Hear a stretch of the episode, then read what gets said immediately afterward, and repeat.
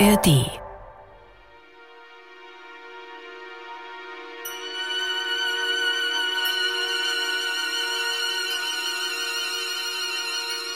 Ernesto? Ernesto, wo bist du? Pietro, mach das Licht an. Giuliano? Mach das Licht an, sag ich. Madonna. Gesù Bambino. Ernesto. Das ist doch nicht wahr. Pietro sagt, dass es nicht wahr ist.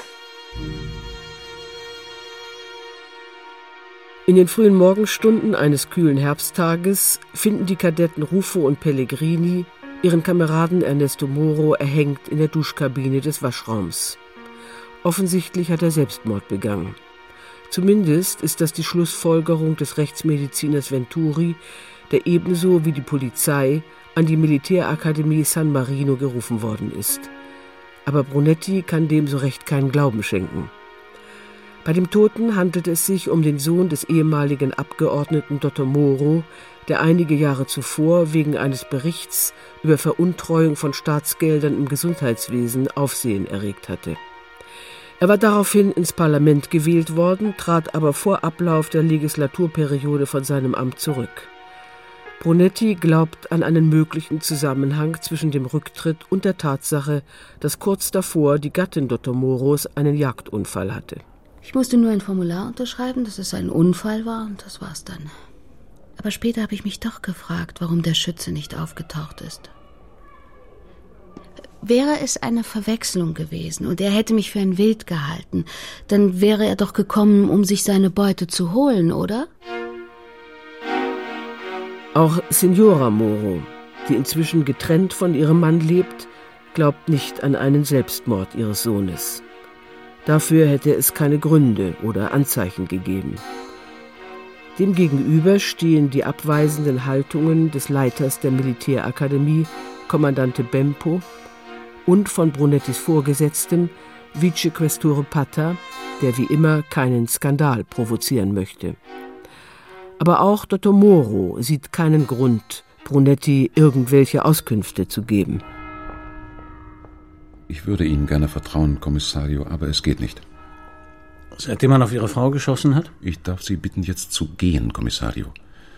Ich habe Ihnen nichts mehr zu sagen, weder jetzt noch in Zukunft. Seine Verbündeten sind wie immer seine Frau Paula, Signorina Elettra, die Sekretärin des Vicequestore und in diesem Fall sein alter Freund, der Journalist Beppe Avisani. Mit dessen Hilfe findet Brunetti heraus, dass Moro in seiner Funktion als Abgeordneter Mitglied in verschiedenen Ausschüssen war, unter anderem in einem Untersuchungsausschuss, der die Verträge mit Firmen überprüfen sollte, die das Militär beliefern. Tippe ich richtig, untersuchst nach jemandem, dem er, nun sagen wir mal, in die Quere gekommen ist? Du sagst es. Allmählich verschlechtert sich Brunettis Laune. Nichts will so recht zusammenpassen, und eine Reihe von Leuten sagt ihm offensichtlich nicht die Wahrheit. Da überrascht ihn eines Morgens Signorina Elettra mit dem Ergebnis ihrer Nachforschungen. Die Moros haben noch eine Tochter.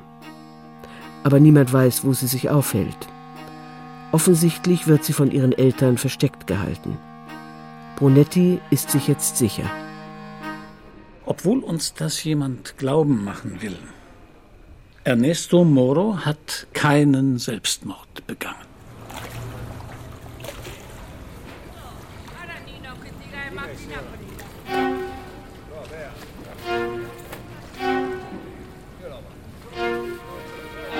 Die Fälle des Kommissario Brunetti. Verschwiegene Kanäle von Donna Leon.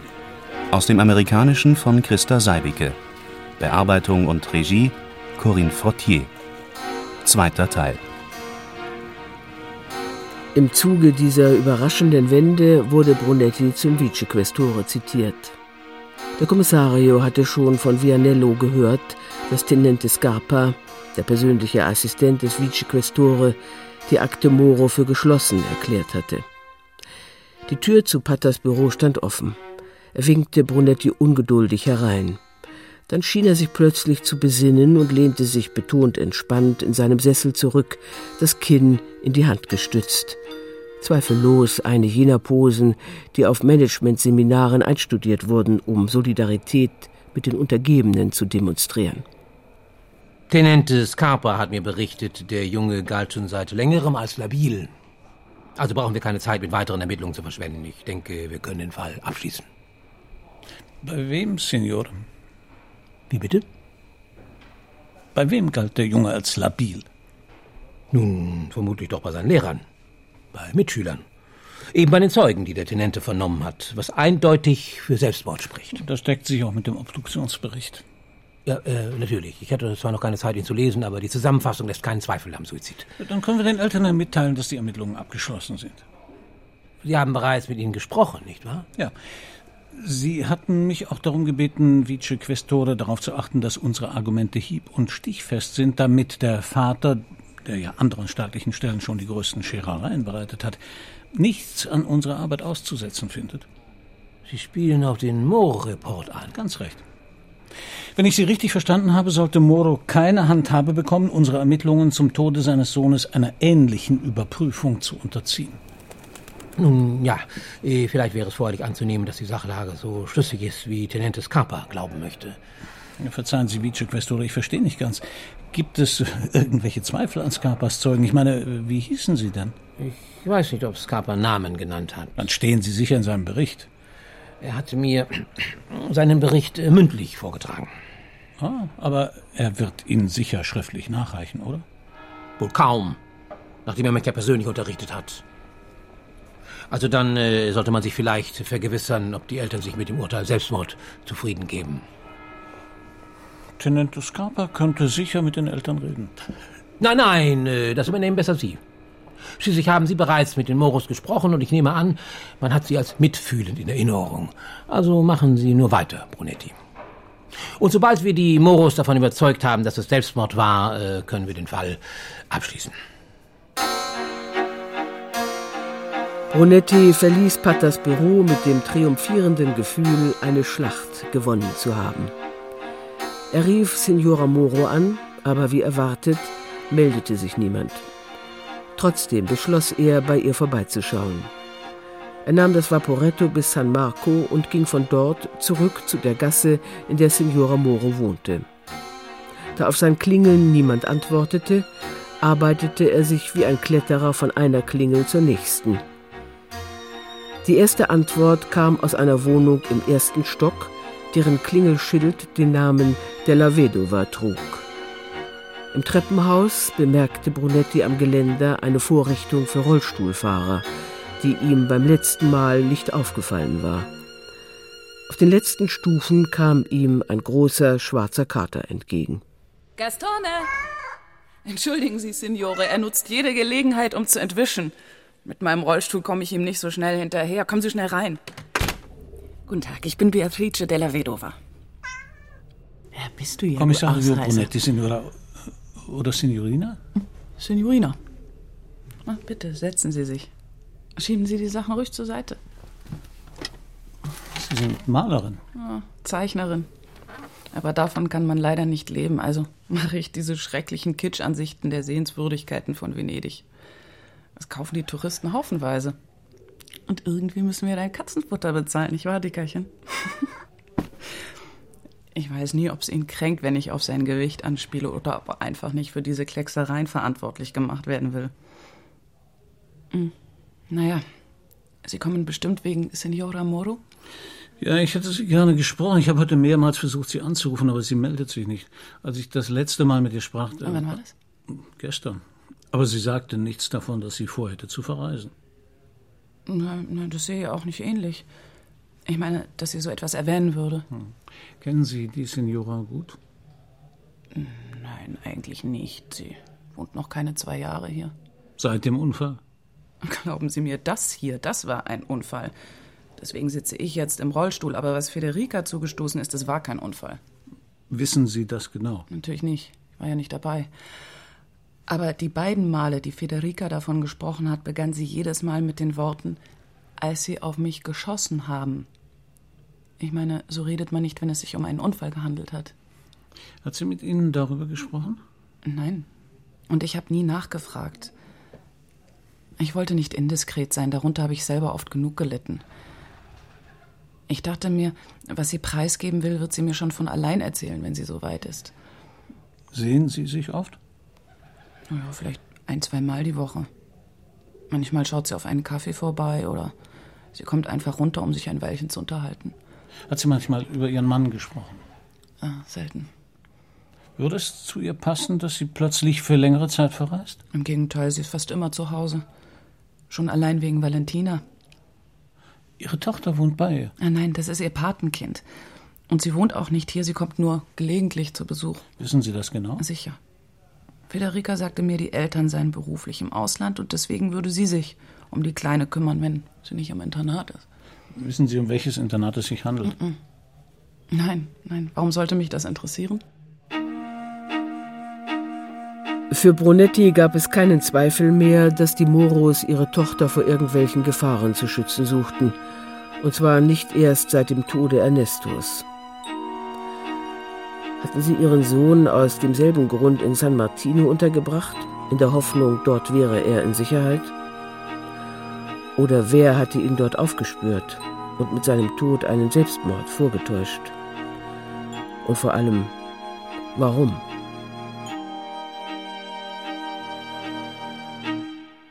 Brunetti verabschiedete sich von Signorina della Vedova und verließ ihre Wohnung, allerdings nicht ohne sich zu vergewissern, dass der Kater nicht ins Treppenhaus entwischt war.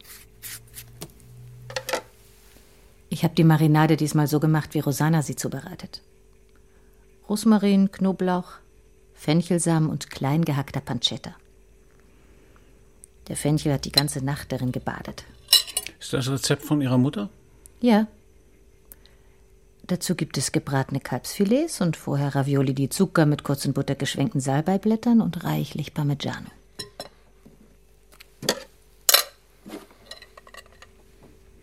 Ist das genehm, Signore? Ach, Guido. Wenn dich selbst das Essen nicht mehr aufheitern kann, dann muss ich wirklich anfangen, mir Sorgen um dich zu machen. Was würdest du tun, wenn ich dich um eine Trennung bäte? Wenn du was? Dich um eine Trennung bitten würde. Bevor ich gleich aus der Schublade das Brotmesser hole, könntest du mir bitte verraten, ob das eine hypothetische Frage ist? Aber ja doch. Also, was würdest du tun? Warum willst du das wissen? Das sage ich dir, sobald du die Frage beantwortet hast. Wenn es eine echte Trennung wäre, dann würde ich dich vor die Tür setzen und alles, was dir gehört, hinterher werfen. Alles? Ja, alles. Sogar die Sachen, die ich mag. Würdest du zum Schlafen eins von meinen Hemden anziehen? Bist du verrückt? Und wenn die Trennung nur eine Finte wäre? Was meinst du mit Finte? Wenn es nur so aussehen sollte, als hätten wir uns getrennt. Dann würde ich dich immer noch rauswerfen, aber all die Sachen, die ich mag, behalten. Und das Hemd? Würdest du darin schlafen? ja. Oder ich würde es bei mir aufs Kissen legen, damit ich zumindest deinen Geruch bei mir habe. So, und jetzt erkläre. Ich bin heute in Signora Moros Abwesenheit in ihrer Wohnung gewesen. Du meinst, du bist bei ihr eingebrochen? Ich hatte Angst, dass ihr etwas passiert sein könnte, okay? Lass uns nicht darüber streiten. Ich war dort und habe mir ein wenig umgesehen. Ja, und unter dem Kissen, in dem Doppelbett, in dem sie alleine schläft, denn sie lebt ja getrennt von ihrem Mann, liegt eins seiner Hemden. Woher weißt du, dass es nicht von einem Liebhaber ist? Es stehen seine Initialen auf der Brusttasche. Aha. Das habe ich auch gedacht. Aber warum tun Sie so, als hätten Sie sich getrennt? Vermutlich damit diejenigen, die auf Sie geschossen haben, es nicht wieder tun und womöglich beim zweiten Mal besser treffen. Ja, das leuchtet ein. Und wer könnte das gewesen sein? Ja, wenn ich das wüsste, dann würde ich wahrscheinlich auch alles andere verstehen. Brunetti ging zurück in die Questura. Inzwischen regnete es. Er setzte sich an seinen Schreibtisch und lauschte dem eintönigen Trommeln an der Fensterscheibe. So sehr er auch über die einzelnen Fakten nachdachte, es ließ sich keine schlüssige Erklärung für den Tod des Kadetten Moro finden. Die erste Möglichkeit, die ihm einfiel und auf die vermutlich jeder gekommen wäre, der nur halbwegs über Dr. Moros Laufbahn Bescheid wusste, waren die führenden Köpfe aus dem Gesundheitswesen, denen der Moro-Report Korruption und unrechtmäßige Bereicherung vorgeworfen hatte. Aber in Italien hatten Skandale die gleiche Haltbarkeit wie frischer Fisch. Am dritten Tag waren sie wertlos. Die Kliniken blieben ungebaut, und die Männer, die für den Betrug verantwortlich waren, hatten sich längst unbehelligt abgesetzt. Vianello kam herein und riss Brunetti aus seinen Gedanken. Haben Sie einen Augenblick Zeit für mich, Kommissario? Selbstverständlich. Setzen Sie sich, Vianello. Worum geht es? Sie haben mich gestern Nachmittag nochmal nach San Martino geschickt, damit ich mit jemandem vom Lehrkörper oder von den Mitschülern spreche. Und? Hatten Sie Erfolg? Ich konnte mit zwei Schülern sprechen. Durch Zufall habe ich entdeckt, dass sich die Kadetten in einer kleinen Bar gegenüber der Militärakademie treffen. Es ist ihnen zwar strengstens verboten, aber Sie wissen ja, wie das ist. Auf diese Weise konnte ich ungestört mit Pellegrini sprechen. Das heißt, eigentlich war es Ruffo, sein Zimmergenosse, der mir den Hinweis gab. Den Hinweis wofür? Pellegrini ist derjenige, der Moro gefunden hat. Pellegrini? Das hat er mir verschwiegen. In der fraglichen Nacht ist er mit Freunden auf einer Party gewesen. Und sie haben ein bisschen über den Durst getrunken. Ja, das sah man ihm an. Sie sind erst nach Mitternacht in die Akademie zurückgekehrt. Natürlich habe ich ihn gefragt, wie er denn so spät noch hereingekommen ist. Er sagte, er hätte einen Schlüssel zum Portone. 20 Euro hat er dem Hausmeister dafür bezahlt. Und so wie er das erzählte, hatte ich den Eindruck, dass sich dort jeder einen Nachschlüssel kaufen kann. Und woher wusste Rufo davon? Pellegrini war gegen halb fünf aufgewacht, mit einem riesen Durst. Als er Moro in der Dusche fand, hat er Rufo geweckt. Und wieso hat es so lange gedauert, bis die Polizei verständigt wurde? Im Protokoll steht, dass der Hausmeister um 7.26 Uhr den Todesfall bei uns gemeldet hat. Was haben die Jungs drei Stunden lang gemacht? Pellegrini hat zuerst seinen Vater angerufen, den Staatsanwalt. Der hat seinem Sohn aufgetragen, sofort die Polizei zu benachrichtigen. Aber Ruffo hatte inzwischen schon den Hausmeister gerufen. Das sind die rechten Helden, besuchen eine Militärschule und wenn es brennt, rufen sie sofort den Papa an. Wenn ich mir erlauben darf, Signore, mir fiel auf, dass die beiden große Angst hatten. Angst? Wovor denn? Vor Kommandante Bempo? Ich weiß es nicht. Ich äh, glaube nicht. Es, es war irgendwas Geheimes. Was meinen Sie damit? Naja, so genau erklären kann ich es auch nicht. Das ist äh, mehr ein Gefühl, verstehen Sie? So wie die beiden sich miteinander verhielten, fühlte ich mich irgendwie an meine Kindheit erinnert, wenn wir den Erwachsenen gegenüber Geheimnisse hatten, die keiner verraten durfte. Verstehen Sie? Brunetti verstand sehr gut. Er erinnerte sich an seine beiden Kumpel aus Kindertagen, Riccardo und Francesco.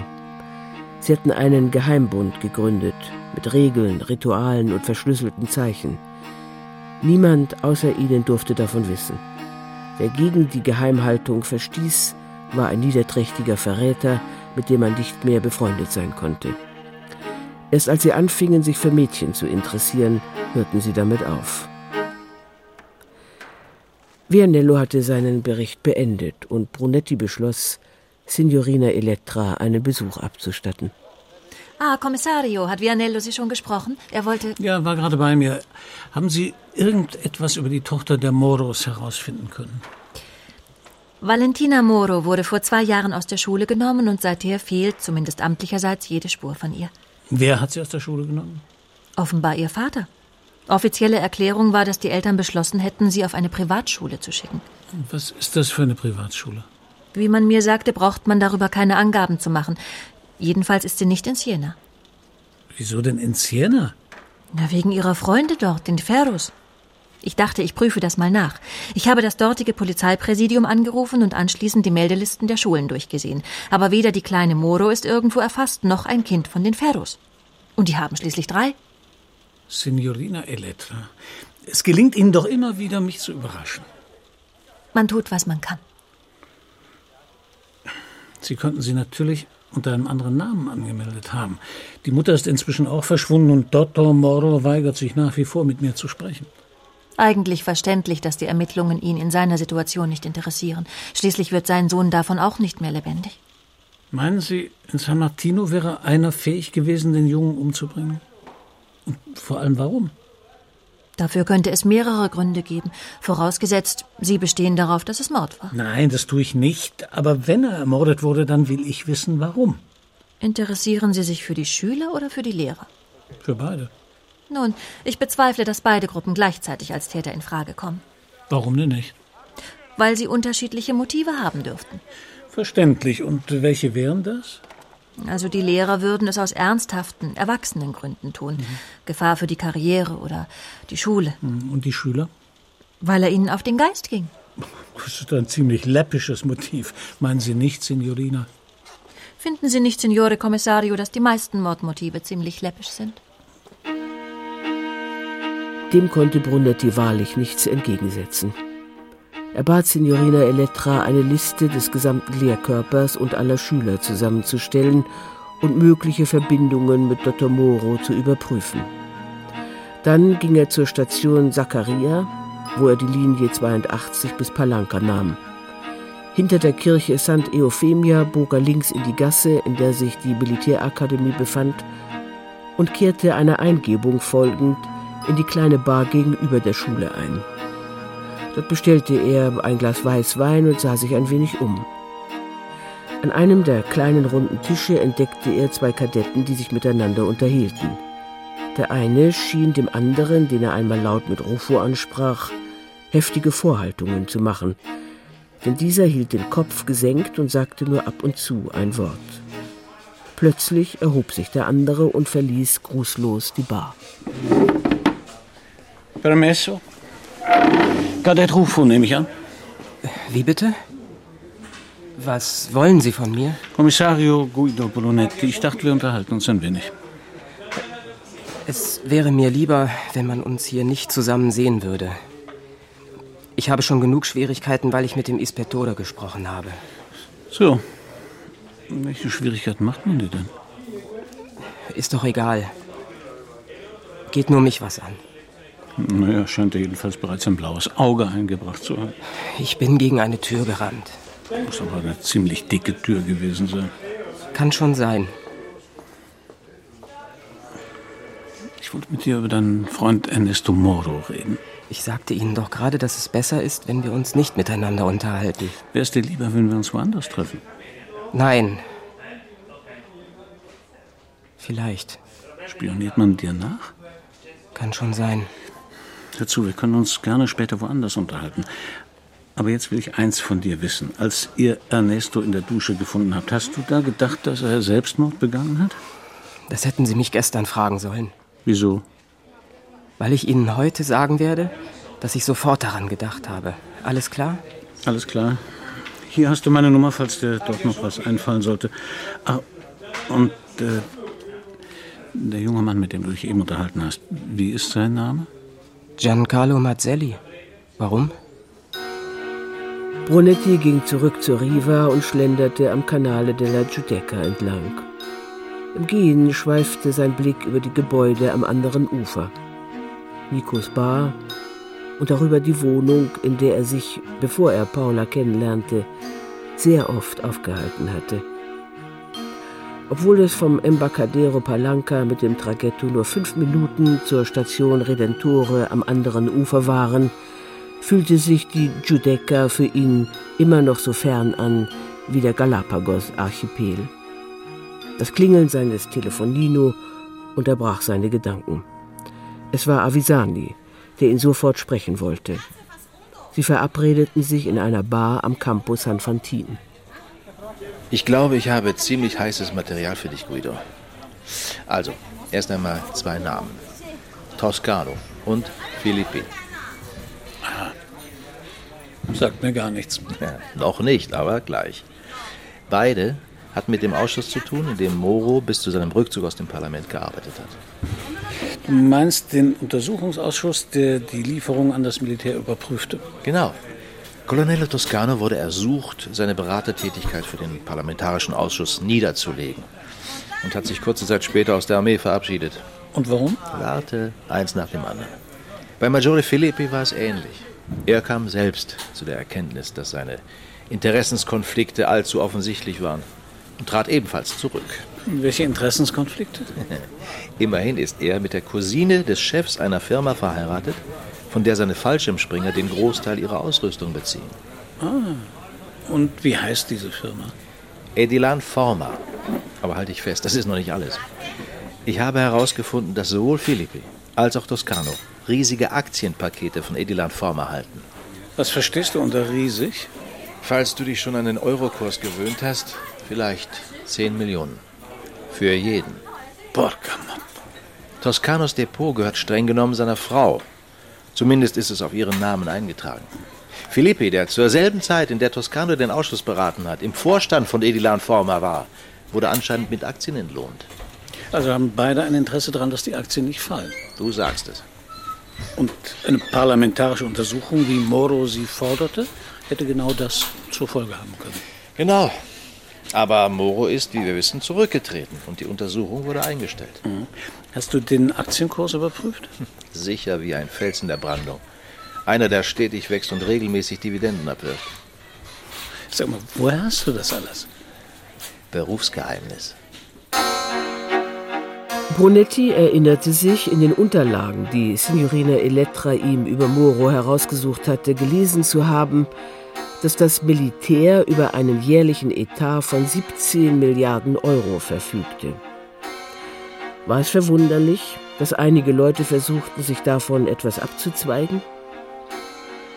Was ihn am meisten erschütterte, war die Tatsache, dass ihnen das alles so normal und vorhersehbar erschien.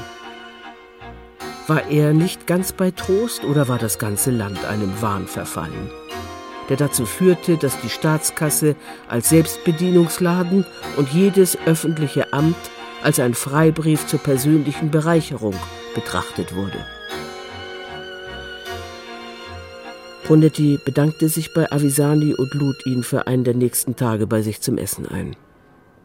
Signorina Elettra war jetzt bestimmt nicht mehr an ihrem Platz und so beschloss er, für heute Schluss zu machen und nach Hause zu gehen. Ich habe die Kinder Pizza essen geschickt, als ich dich reinkommen hörte. Du kannst Gedanken lesen, Amore. Heute kann ich ein wenig Ruhe gut brauchen. Deswegen hast du mich doch geheiratet, oder? Ja, unter anderem. Schenk mir doch einen Calvados ein, bitte. Du bist wieder so bedrückt. Das gefällt mir nicht. Ich frage mich wirklich, in was für einem Land wir leben und was wir unseren Kindern eigentlich zumuten. Willst du jetzt eine ernsthafte Antwort darauf haben? Nein, nicht wirklich. Ich habe übrigens Avisani für Samstagabend zum Essen eingeladen. Passt dir das? Hm. Hat er wieder für dich etwas recherchiert? Soll das heißen, ich lade ihn immer nur ein, wenn er für mich arbeitet? Meistens. Aber das stört ihn nicht, das weißt du doch. Was wolltest du denn von ihm? Er sollte mir Material über Moro beschaffen. Habt ihr das nicht in eurem Archiv? Schon, aber Avisani hat oft Informationen, die man sich auf legalem Wege nicht besorgen kann. Darf die Frau des Kommissario etwas davon erfahren? Es geht um zwei ehemalige Angehörige des Militärs, die durch Moros politische Aktivitäten von ihren Posten zurücktreten mussten. Wäre das Motiv genug, um seinen Sohn umzubringen? Morde werden aus geringfügigeren Gründen begangen. Aber in diesem Fall hast du durchaus recht. Es ist ja noch nicht einmal bewiesen, dass Ernesto nicht Selbstmord begangen hat. Es war kein Suizid, davon bin ich überzeugt. Was macht dich denn so sicher? Deine Intuition? Du irrst dich selten. Dein Vertrauen ehrt mich. Aber das reicht leider nicht als Begründung. Stell dir Pat das Gesicht vor, wenn ich ihm erklärte, der einzige Beweis dafür, dass Ernesto Moro umgebracht wurde, sei meine Intuition. Ich bin sicher, die Kadetten wissen etwas. Das glaube ich auch. Aber wie kommt man an sie ran? Das scheint ein unlösbares Problem. Wie sagst du selbst immer, du musst denken wie sie, du musst fühlen wie sie, du musst empfinden wie sie. Wenn das nur so einfach wäre. Brunetti vertrat die Ansicht, dass die Mafia sich nicht zufällig im Herzen des Vatikans entwickelt hatte. Da beide von ihren Anhängern die gleiche unerschütterliche Treue forderten und Verrat mit Höchststrafe ahndeten. Die einen mit dem Tode, die anderen mit ewiger Verdammnis. Der dritte Bundesgenosse in dieser Trinität der Befehlshörigen war zweifellos das Militär. Wer von Berufswegen seinen Feinden nach dem Leben trachtete, der scheute offenbar auch in den eigenen Reihen nicht vor der Vollstreckung des Todes zurück. In dieser Nacht schlief Brunetti schlecht und war am nächsten Morgen schon vor acht in der Questura. Es ist gar nicht so schwer, Zugriff auf die Personalakten des Militärs zu kriegen. Alles, was man braucht, sind der Code und die Dienstnummer der gesuchten Person. Und die verschafft man sich? Also, ein gewisses Berufsgeheimnis müssen Sie mir schon zugestehen, Kommissario. Ich will Sie nicht in Verlegenheit bringen, Signorina.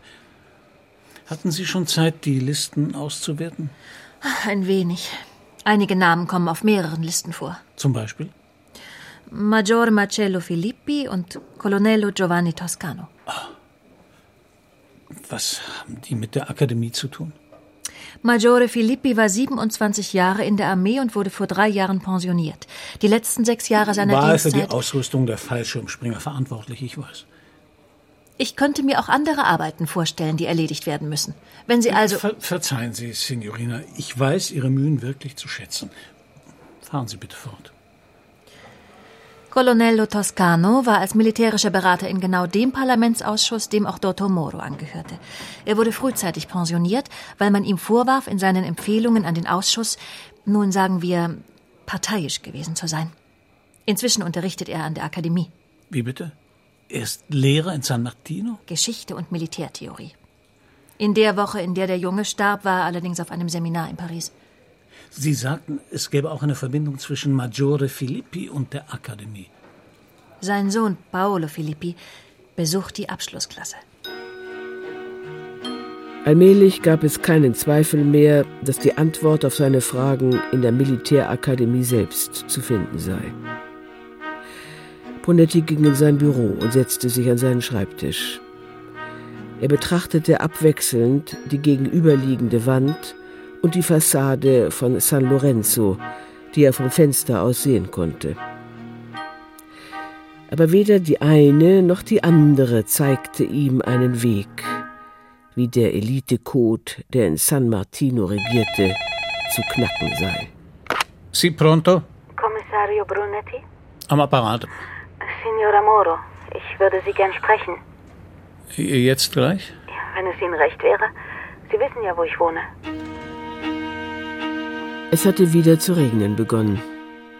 Brunetti überlegte kurz, ob er zum Embarcadero Zaccaria gehen sollte, entschloss sich aber trotz des Regens zu Fuß zur Piazza zu gehen und von dort aus in die kleine Gasse, in der Signora Moro wohnte. Was hatte sie wohl bewogen, sich bei ihm zu melden und worüber wollte sie mit ihm sprechen? Auf der Piazza kamen ihm ein paar Jugendliche entgegen, untergehakt, mit ausgelassenem Gelächter.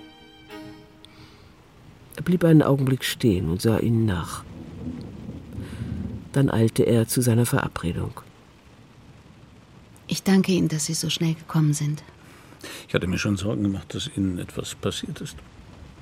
Ja, Weiß Ihr Mann von unserem Treffen? nein, er wäre auch nicht damit einverstanden. Aber das spielt jetzt keine Rolle mehr.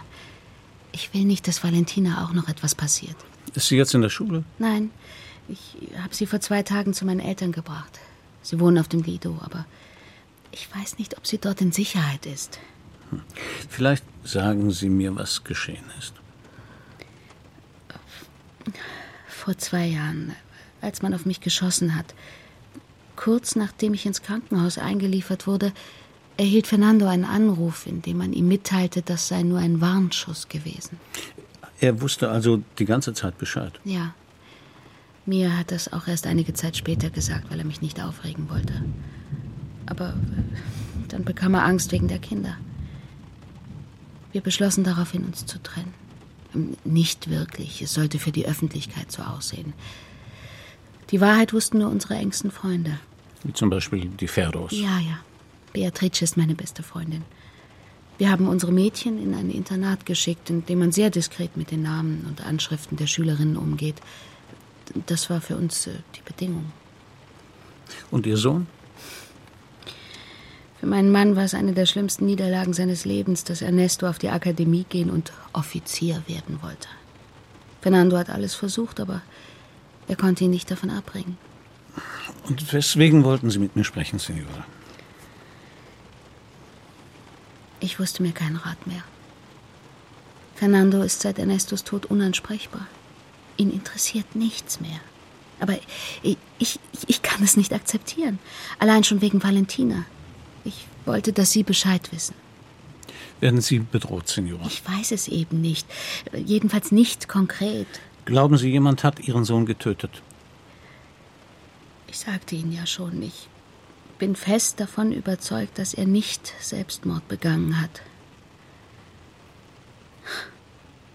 Er hatte sich am Vortag ein Snowboard gekauft. Für die Winterferien. Er wollte mit Freunden nach Pontresina und, und hat sich so darauf gefreut. Haben Sie denn eine Ahnung? Das ist es eben. Ich habe nicht den leisesten Verdacht. Seitdem Fernando zurückgetreten ist, hat man uns in Ruhe gelassen. Deswegen verstehe ich nicht. Ich, ich verstehe. Es würde meine Nachforschungen sehr erleichtern, wenn Ihr Mann sich bereit erklären würde, mit mir zu sprechen. Ich kann Ihnen leider nicht helfen, Kommissario.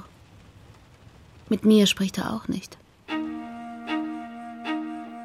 Brunetti verließ Signora Moro, nicht ohne ihr jede erdenkliche Hilfe zugesichert zu haben. Es würde einiges Geschick erfordern, Vicequestore Patter davon zu überzeugen, dass Signora Moro, ihre Eltern und ihre Tochter für eine Weile Personenschutz benötigen würden. Er rief Vianello an und bat ihn, auf die Giudecca zu fahren, um Filippi abzuholen und ihn in die Questura zu bringen. Dann teilte er Paula mit, dass er mittags ins Remigio essen gehen würde und daher nicht nach Hause käme.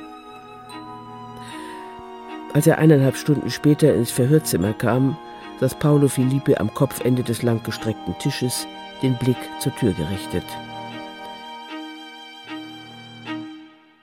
Ohne den Jungen zu beachten, schaltete Brunetti das Mikrofon ein und nannte Datum, Uhrzeit und die Namen der drei Anwesenden.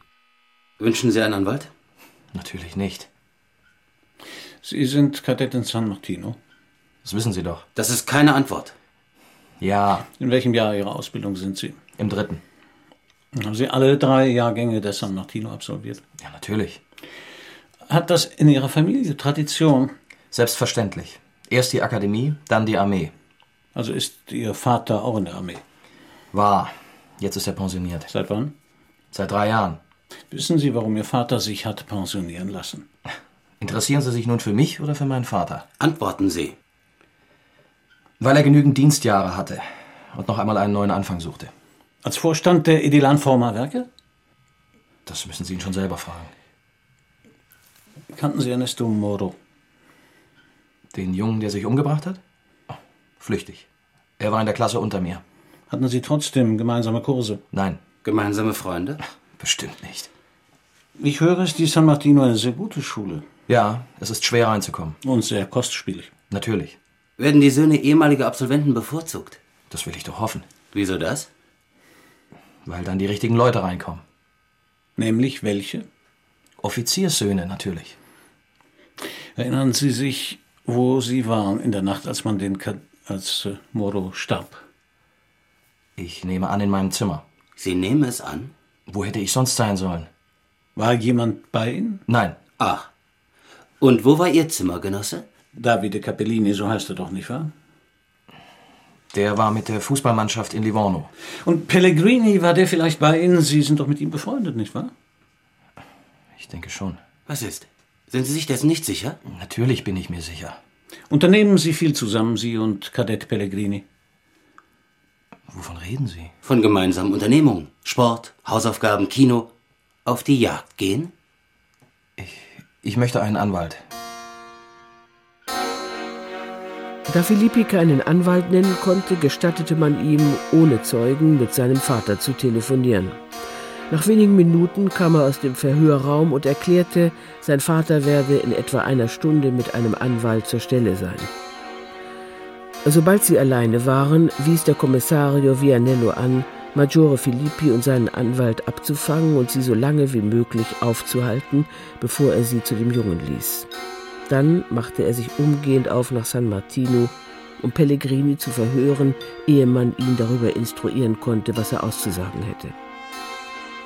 Eine halbe Stunde später betrat Brunetti Pellegrinis Zimmer und konnte gerade noch sehen, wie der Junge eine Packung Zigaretten unter einem aufgeschlagenen Schulheft verschwinden ließ. Kadett Pietro Pellegrini. Kommissario. Wo waren Sie in der Nacht, als Kadett Moro getötet wurde? Meine Geduld ist am Ende. Ich will jetzt die Wahrheit hören. Ich war's nicht. Ich habe ihn nicht angerührt. Aber Sie wissen, wer es war.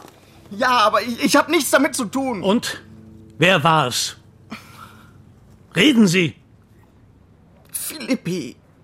Er hat alles geplant. Filippi hat Moro gehasst, wegen der Sache mit seinem Vater. Und er wollte, dass wir ihn auch hassen, weil Moro ein Verräter sei.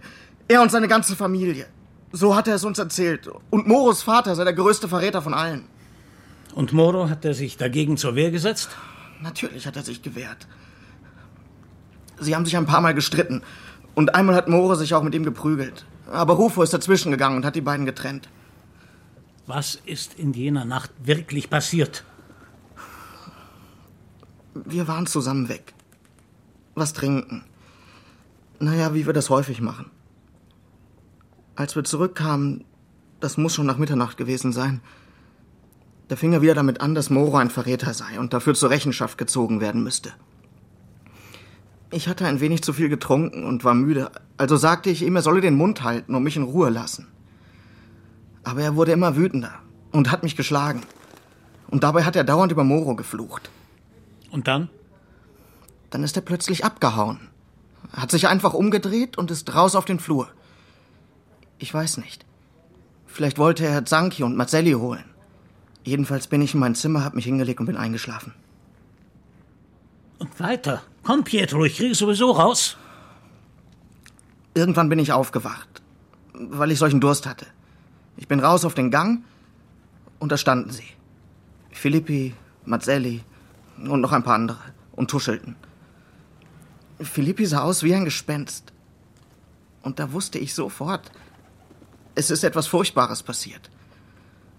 Aber so wie sie mich ansahen, wusste ich auch, dass ich den Mund halten musste.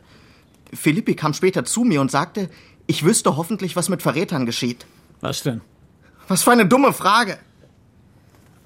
Du hast recht, das war wirklich eine dumme Frage. Weißt du, ob die anderen dabei waren? Woher soll ich das wissen? Ich habe ja geschlafen. Aber ich nehme es an. Sanki und Mazzelli, sind die in deiner Klasse? Nein, die sind eine Klasse unter uns. Schlagartig begriff der Kommissario, dass Filippi einen Köder ausgeworfen hatte und er darauf hereingefallen war. Zanki und Mazzelli waren minderjährig. Und es bestand nicht die geringste Hoffnung, dass Pellegrini sein Geständnis vor Gericht wiederholen würde.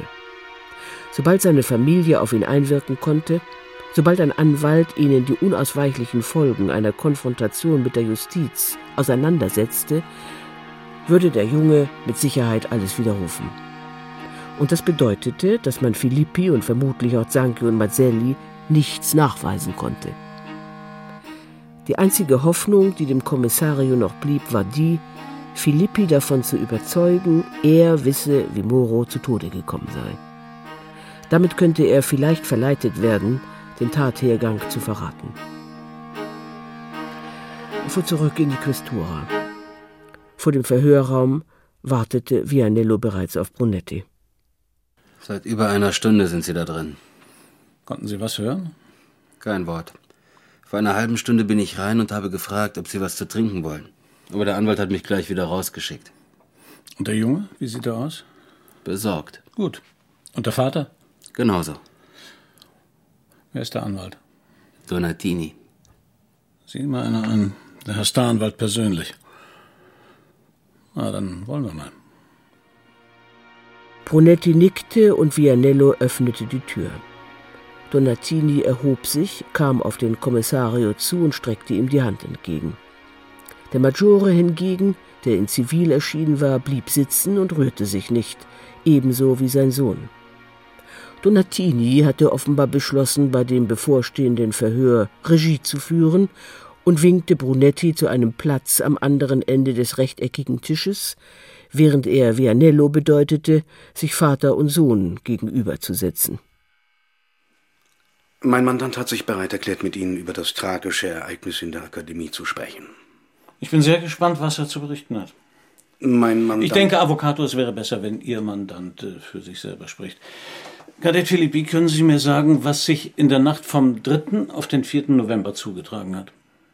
Sie meinen mit Ernesto? Ganz recht. Meine Frage bezieht sich auf die Umstände, die zum Tode des Kadetten Ernesto Moro geführt haben. Muss ich? Ja, es wäre besser. Erzähl es einfach der Reihe nach. Ich war. Ich war mit ihm zusammen. Wo? Im Waschraum. Wir waren zusammen in der Dusche. Sag es ihm, Paolo. Wir haben so rumgemacht. An uns. Gegenseitig. Ich meine, viele von uns machen das. Wir haben schon Mädchen, aber eben zu Hause. Verstehe ich recht, Avvocato Donatini, dass Ihr Mandant und der Kadett Moro gegenseitig sexuelle Handlungen aneinander vorgenommen haben? Sie verstehen ganz recht, Kommissario.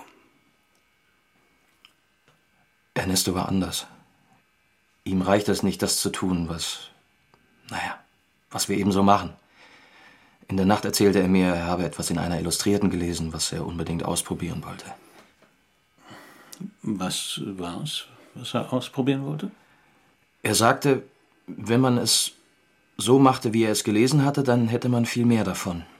Dazu müsste man sich aber eine Schlinge um den Hals legen und sich ein bisschen würgen. Und darum wollte er mich dabei haben, damit nichts schiefgehen würde.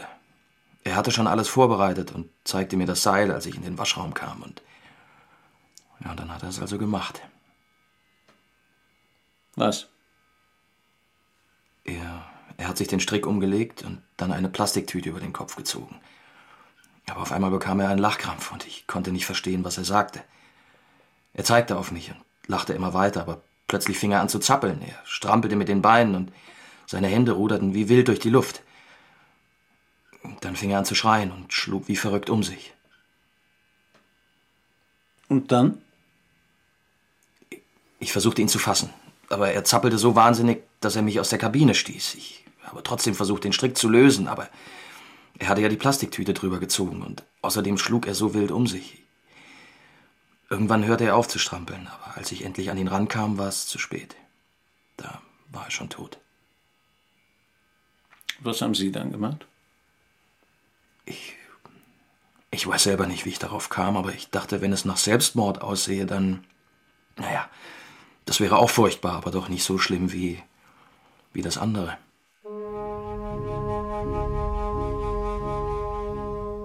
Schachmatt und aus das Spiel, dachte Brunetti. Am liebsten wäre er sofort gegangen. Aber er musste diesem Verhör, das bis ins kleinste Detail von Donatini und dem Maggiore inszeniert worden war und bei dem Filippi eine drittklassige Vorstellung gab, bis zum bitteren Ende beiwohnen. Seine Unbesonnenheit war schuld. Weil er unbedingt Pellegrini verhören wollte, hatten Filippi, sein Vater und der Anwalt Zeit gehabt, sich diese Schmierenkomödie auszudenken. Hatten sie auch nur ein Klischee ausgelassen? Jungs sind nun mal Jungs. Meine Scham ist größer als meine Schuld. Brunettis Blick fiel auf die verschlungenen Hände von Vater und Sohn. Papa, muss ich noch mehr Fragen beantworten? Es ist Ihre Entscheidung, Kommissario, wie Sie diese Informationen verwenden wollen. Aber vielleicht wäre es besser, wenn die Familie des Jungen ihn so in Erinnerung behalten könnte, wie sie ihn gesehen hat. Muss ich noch etwas unterschreiben, Kommissario? Als er zum Anleger Zachariah kam, fuhr gerade ein Boot ab. Und in den zehn Minuten, die er auf das nächste warten musste, hatte er Zeit, die Leute zu beobachten, die sich am Embarcadero versammelten. In der Mehrzahl Venezianer wie er. An Bord stellte er sich an die Reling und kehrte den prächtigen Fassaden der Palazzi den Rücken zu. Er würde mit Moro reden müssen, ihm die ganze Sache erzählen. Hatte ein Recht zu erfahren, was mit seinem Sohn tatsächlich passiert war. Aber Brunetti wusste auch, dass Moro nichts weiter unternehmen würde. Es würde keine Gerechtigkeit geben.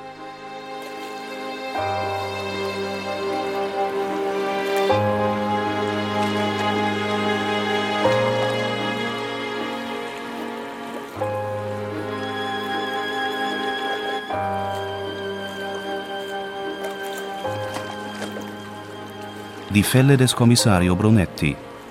Verschwiegene Kanäle von Donna Leon. Aus dem Amerikanischen von Christa Seibicke. Zweiter Teil. Es sprachen Kommissario Brunetti, Christian Brückner, Paola Brunetti, Esther Hausmann, Signorina Elettra, Andrea Sawatzki, Ispettore Vianello, Vittorio Alfieri, Vicequestore Patta, Hermann Lause, sowie Martin Bross, Jele Brückner, Hans-Gerd Kilbinger, Matthias Köberlin, Rudolf Kowalski, Dirk Müller, Frauke Pohlmann und als Erzählerin Hannelore Hoger. Musik Mario Schneider. Technische Realisation Jürgen Glosemeyer und Barbara Göbel.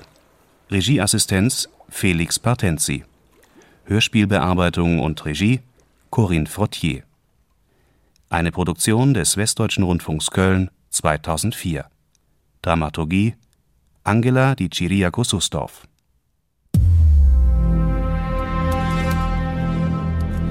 Okay, es ist draufgeladen.